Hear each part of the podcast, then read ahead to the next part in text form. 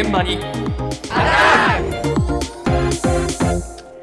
朝の担当近藤香織さんですおはようございます。おはようございます。そろそろ春休みの季節かなと思いまして、今日はちょっとですね、すごい昆虫図鑑というのをご紹介したいと思います。実はですね、ドイツ生まれの女性研究者、マリア・ジビラ・メーリアンによる、スリナム産昆虫変態図譜1726年版という図鑑のうん。日本語訳版が300年の時を経て出版されたんですよ。そうか300年前の図鑑の日本語版が出た。1726年だからな、そうなんです、そうなんです。ああそうもうか多分、生類憐れみの霊とか、そそのぐらいです。イメージ、イメージ。で、あこのー、メーリアンさんはい、メーリアンさん50過ぎてから、えっ、と、南米北東部のスリナムというところに行って、ええ昆虫の生態を研究しに行ったんですよ。ええうん要するに昆虫が成長とともに姿変えますね。はい卵、幼虫って、さなぎって、その変態の過程を、幼虫が食べる植物と一緒に精密に描いて、色をつけたこの図鑑を出版したんですよ。えちなみに初版は1705年ですけど。も。前だよな。そうですね。ええ。ということで、進化論のダーウィンとか、昆虫記のファーブルの活躍よりも、あの、1、2世紀早い 時期なので、もう当時の知識人たちには絶賛されたこの本。ものすごく貴重な本。ええじゃあ、そんな貴重な本を何を元に復刻したのか。はいはい。復刻版の出版のスタート地点、1726年版の原本をお持ちで、ええ今回の復刻劇の発起人となりました昆虫愛好家の白石裕二さんのお話です。世界で現存確認できるのが28冊で日本では国会図書館とか公のところに2箇所私3冊ではないかと思います40年ほど前に貴族の方から放置されたというものを入手したんですがあのたまさかですね、えーロシア・サンクトペテルブルのロシアアカデミーで1705年版当時のピョートル大帝ですね。彼がそれを求めて大変喜んでたという逸話の残った本を拝見する機会がございました。でもそれが残念ながら非常にまあ時代を経て厳しい状態だったんですね。でああこれならば私のはもうちょっと前に作ったと言ってもおかしくないぐらい保存状態の良いのでこれを復刻版にしなければいけないなと勝手に思った。ああそうか、残っているものでも良し悪しがあるもんなそうなんですよ、ええそうなんですよ。シミだらけの紙で復刻版を作るわけにはいかない。あでも本当に私の持ってるの綺麗じゃないかっていうことで、あ私見せていただいんのが綺麗だったんだ、見せていただきました。これ表紙。そして中の紙見てくださいよ、この白さ。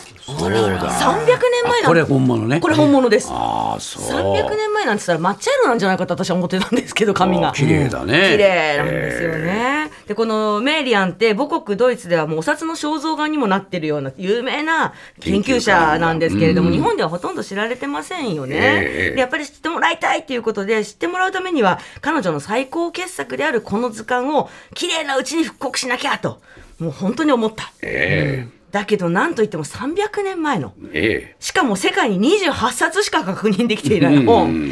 その復刻は本当に大変な作業だったと言っています。出版元の株式会社長英社代表取締役の百瀬誠一さんのお話です。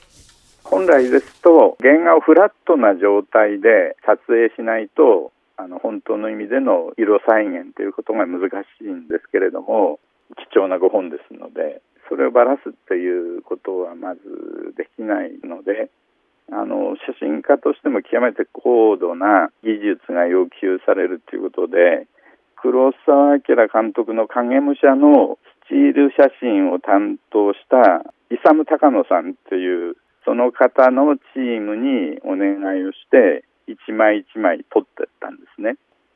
まあ想定につきましてもですね A3 よりも大きいサイズっていうのはなかなかあの想定家にとっても手掛ける機会がないわけですね。まあ先生の方もだいぶ苦心をされたみたいでちょっと僕にはできないよみたいなお話も いただいたぐらい大変だったみたいです。もうみんなそれぞれの分野の人たちが一回はこれはダメだっていうできないっていうことを言われましたね。いやー大変な苦労だな。大変なんですよ。今、竹野さんのところに日本版をお持ちしてますけれども、製本された本をパタッと開くと、当然こう、な、なんていうんですか、カモメみたいな形にねなりますよね、根元のところが。そうすると、それを開いて上から取ると、四隅がどうしても暗くなっちゃうんですそうよで。すよね。そうなんです。だから何度も何度も取り直して、ええ柔らかくライトを2つ焚くといいっていうことを発見して、やっとクリアしたっていうことなんですけれども、何しろ影武者のスチールカメラマン、そうですイね。サム野口さんのチーム、イサム高野さんね。あ、ごめんなさい、イサム高野さんのチーム。ええで、想定は、えっ、と、司司治さん。さんなんだこれ。そうなんです。司治さん懐かしいな。僕もお世話になりましたから。あそうですか。ええ司さん。僕本出した時にええ。司さんにね表紙書いていただいて。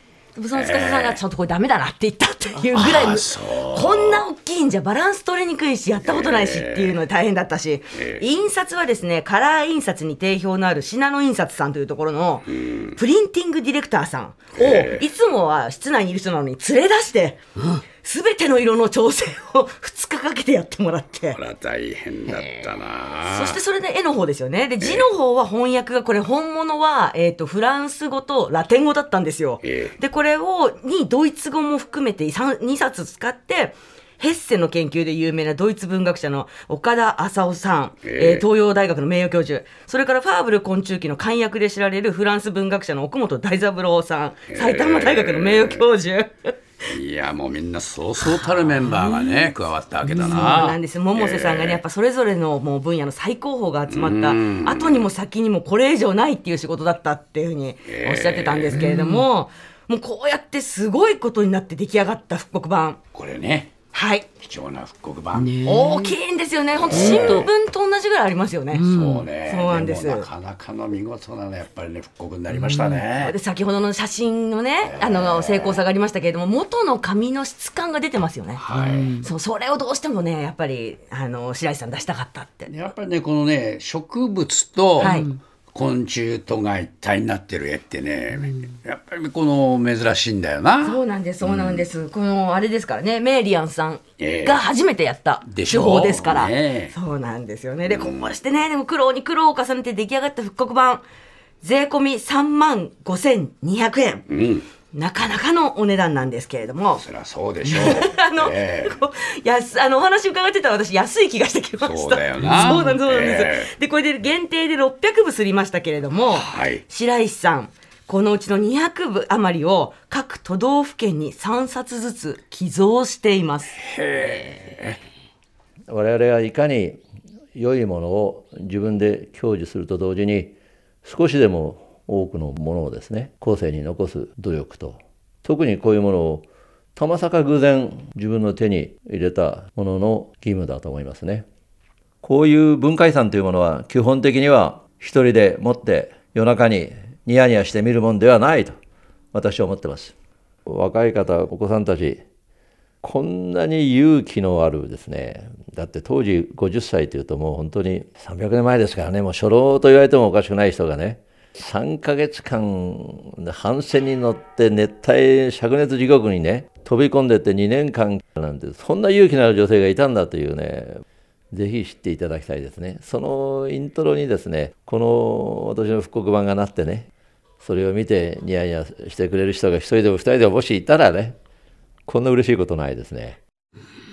いいこと言うな、白石さん。いや、本当ですよ。ええ本当今まではね、私が一人で夜に眺めてニヤニヤしてたんだけどねって笑ってましたけれども、もう今もどこかの図書館で昆虫好きの子供いや若い人たちが、ねそう、復刻版を見てニヤニヤしてる、してくれてるかもと思うと、それで今度はニヤニヤしちゃうっていうね。ねえだからこれだけ苦労して作った本を200部、そうですね。ええおよそうんあ差差し上げますっていうわけだから。はもうこの方はお金儲けでこの本を作ったんじゃないってことがよくわかい。いや、るよね。もう本当にそうなんですよね。これそれで銅岩場でで手で色付けしてるっていう現象なんですけれどもそれをもうはい。ほぼ100%に近い形でサイズも再現しています。でなるほど。はい、その3冊各都道府県の図図書館とか美術館とか博物館に届いているっていうことですので、えもう興味があったらねぜひ自分の地区はどこにあるのかっていうのをね、聞いてみていただきたいなと思いますけれども。ね。もうこれ白石さんご自身ね、ええ。蝶々を追いかけてそうなんです。もう世界中をね、いえー巡ってるわけでしょ、はい。でその挙句の果てに今度は古い図鑑もね収集するんで情熱燃やして、はい。そういうものの成果がこの一冊にまあ凝縮したというのかな、だから白石さん自身のね人生考えてもすげえことだなと思いますね。パンサー向かいのフラット。木曜日のパートナーを担当する横澤夏子です。バタバタする朝をワクワクする朝に変えられるように頑張ります。パンサー向かいのフラットは月曜から木曜朝8時30分から。